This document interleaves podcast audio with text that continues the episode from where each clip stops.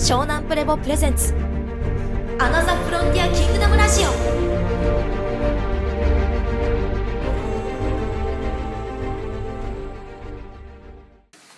あ上行きます。はい行きましょう。これも有名なお話ですね。いきます。はい。5アメリカ政府はすでに裏で悪玉 SP と密約している説。孤独、この説のルフの意図はどこにあるかといえばアメリカ軍の最高機密である1950年代から60年代に採取した SP テクノロジーの部分情報から導き出した最先端の地球最強兵器の研究を大衆から隠すためにありました。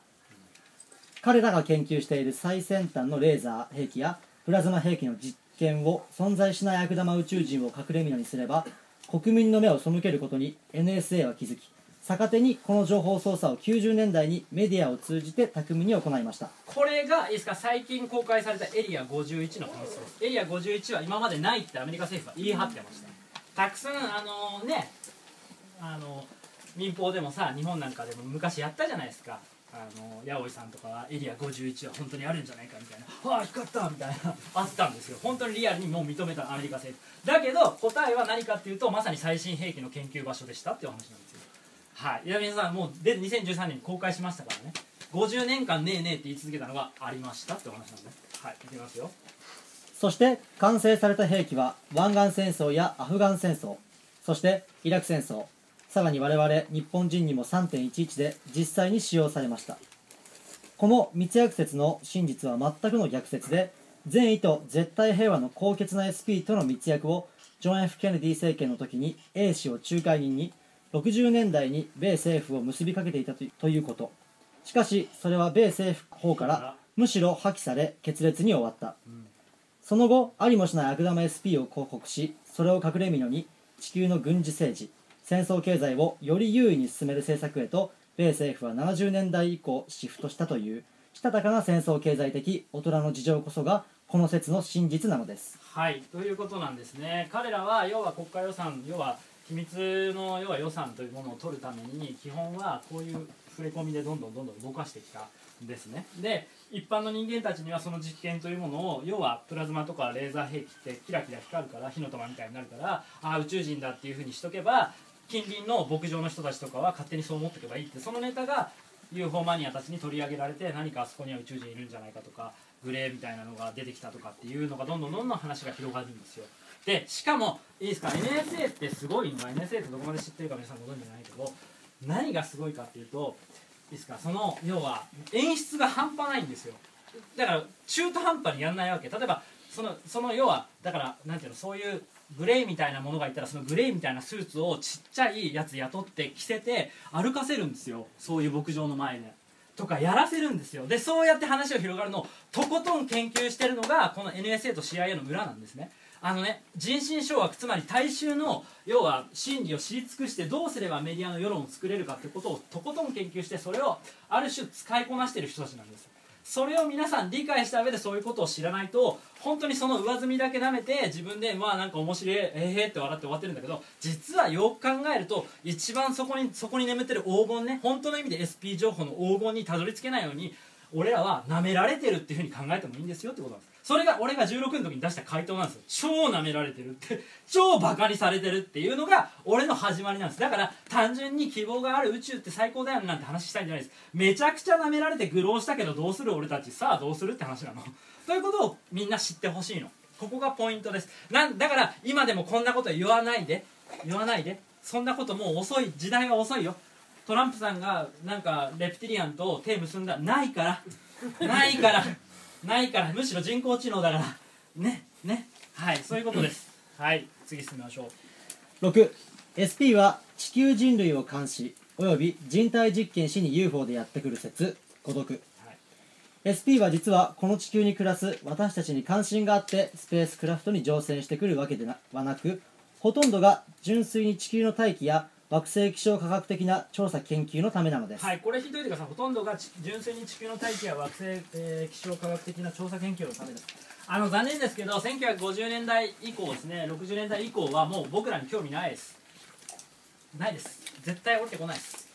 まあまあ降りてこないです。まあ100歩譲ってあの木村さんっていう初期石のリンゴねああいうだから農業とか本当に世の中の環境を変えるなんかそのハイテクノロジーというか、まあ、ある種自然のテクノロジーを生み出そうとしてる人たちをアシストするような形で起こり得ることはあります。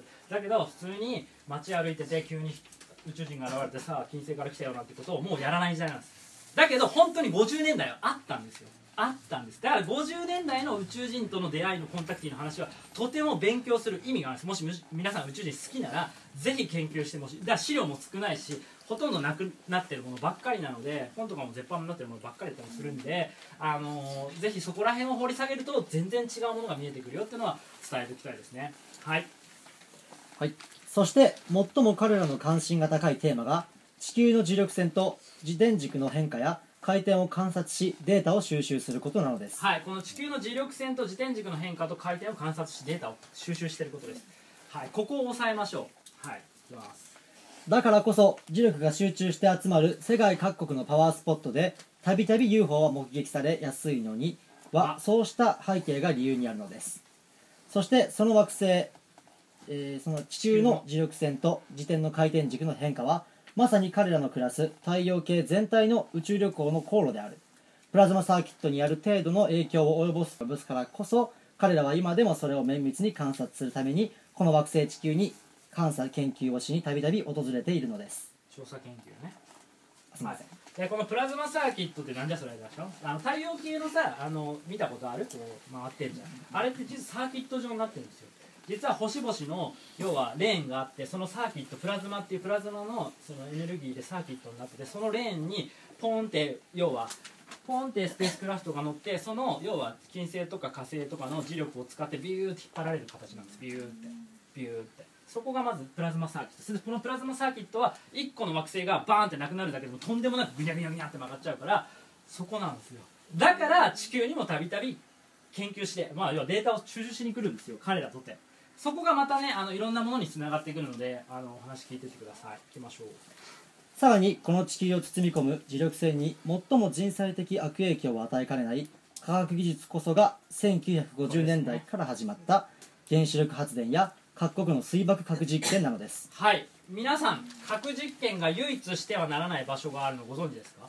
もちろん国として禁止してるのうんぬんじゃなくて空間として絶対やっちゃいけない知らないでしょ世界的に。実は大気圏外なんです。いいですか？地下の核実験はされてるんですよ今でも。でも上には絶対撃っちゃいけないんですよ。その取り決めが世界中の軍部で決められたんですよ。なぜかって話なんですよ。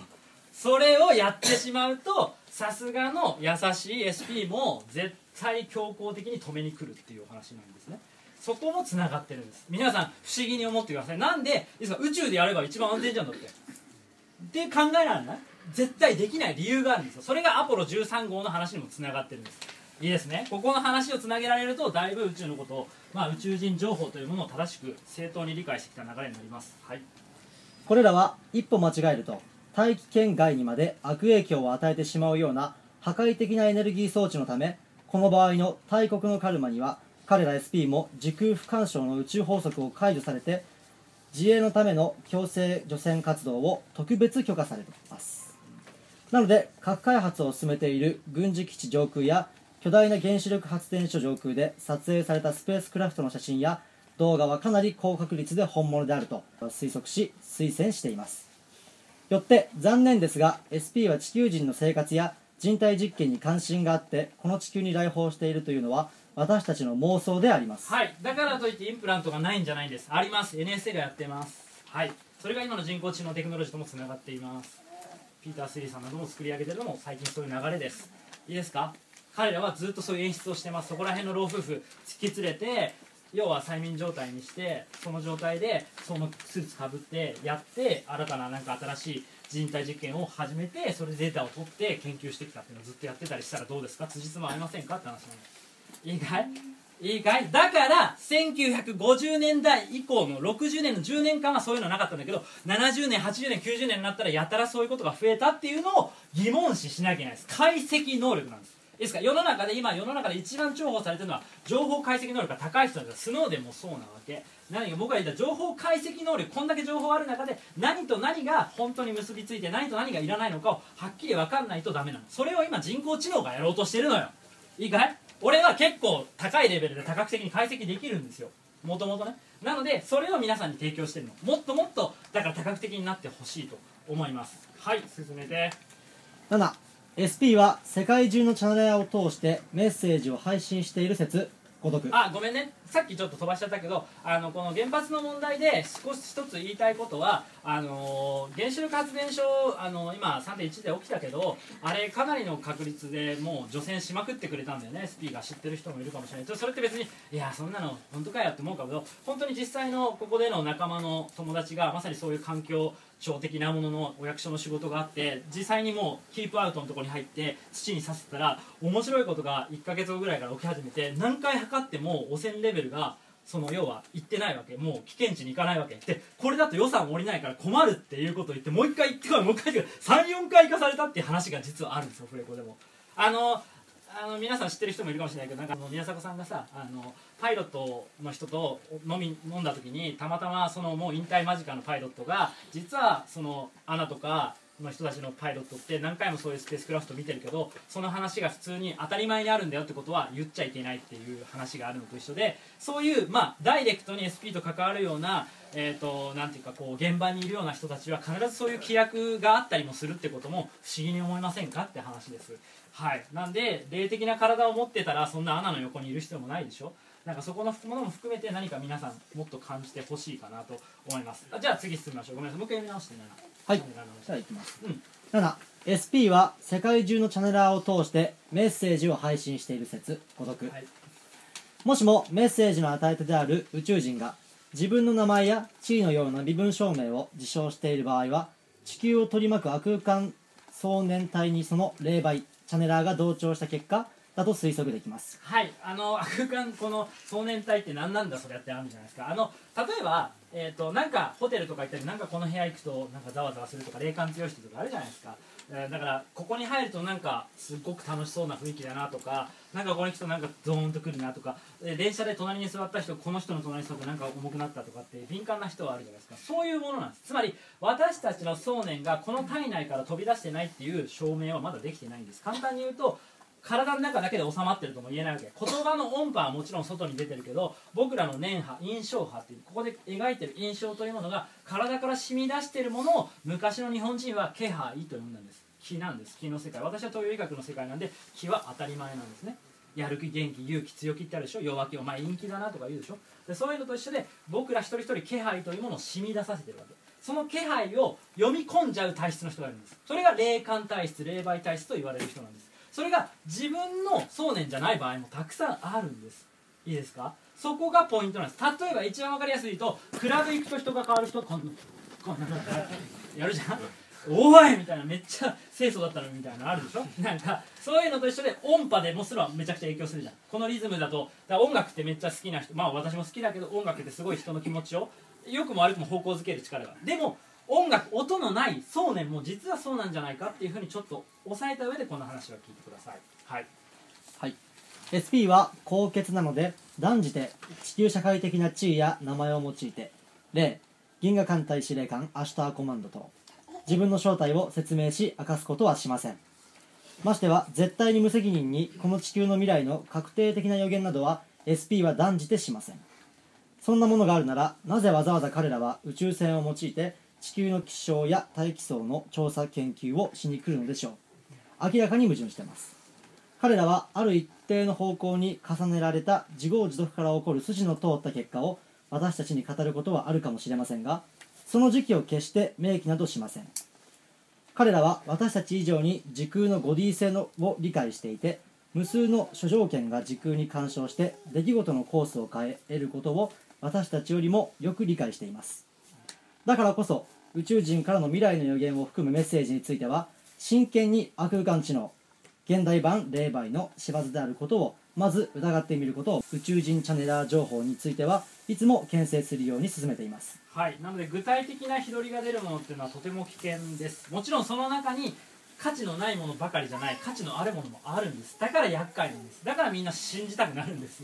その問題言ってる発信してる人たちも悪気がないかもしれないわけ。そこも押さえておいてね。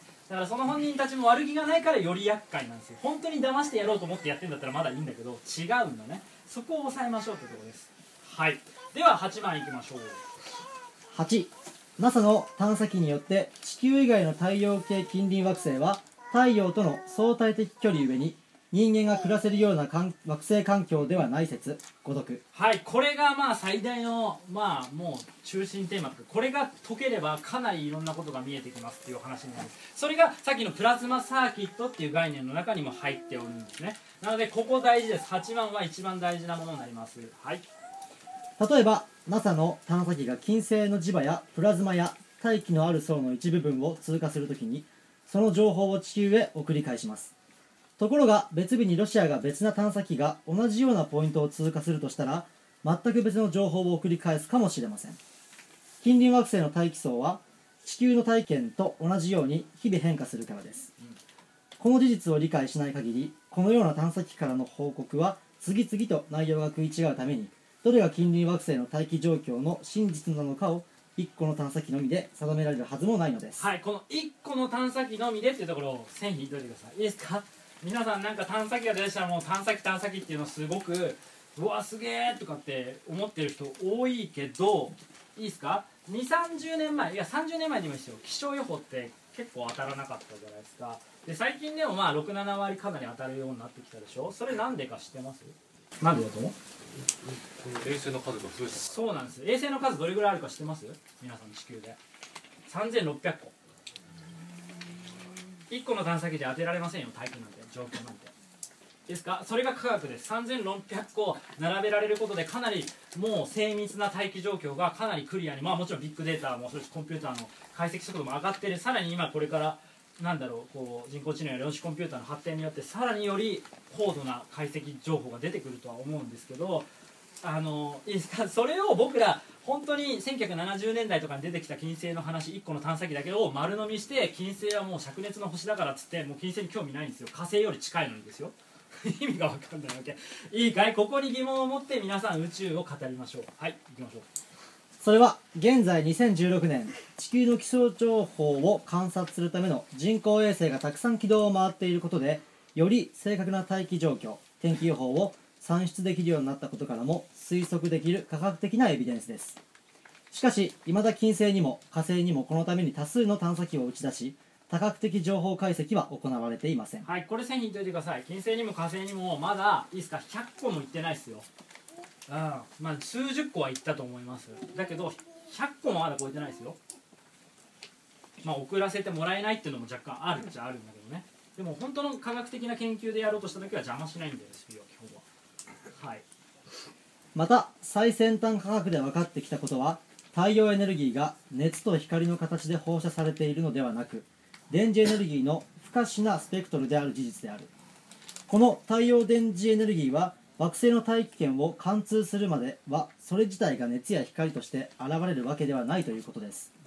しかもこの太陽の放射線は宇宙空間を進行する際に減少しないので水金地下の内惑星は各自の軌道において同じような量のエネルギーを受けます。よって各惑星上の表面の状態は大気圏や惑星を取り巻く重力場磁場などによって決まるのであって太陽からの相対的距離で決まるのではないというのが最先端科学による解析情報なのです。この不都合な科学的エビデンスが一番邪魔なんです。戦争経済のまあ俗に言う陰謀論の上の方にいる人たちは一番困るんです。一番困るんです。はい。月にもそこなんですよね。だから月に大気がないって言えることがすごい大事であってでもですねいいですか？ここポイントなんです。あの皆さんどこまで科学教養があるか知らないけど地球から星が見える理由って大気があるからなの知ってます？大気がレンズになってるんですよ。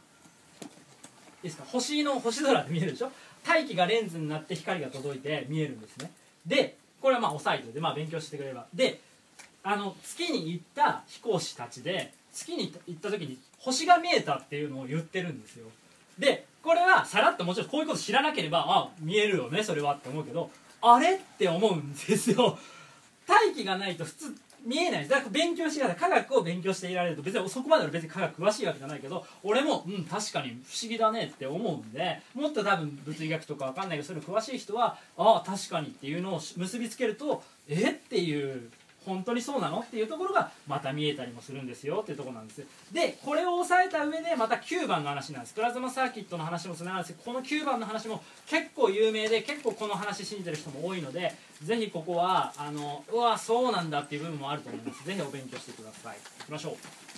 9火星と木星の間にあるアステロイド帯小惑星帯はマルドゥクという第5惑星が核戦争によって滅びた残骸である説。ごとく。はい、皆さんこのアステロイドベルトって知ってます？このまあ隕石要は俗に隕石がたくさん帯状に川の流れのようにぐるぐる回ってる場所なんですね。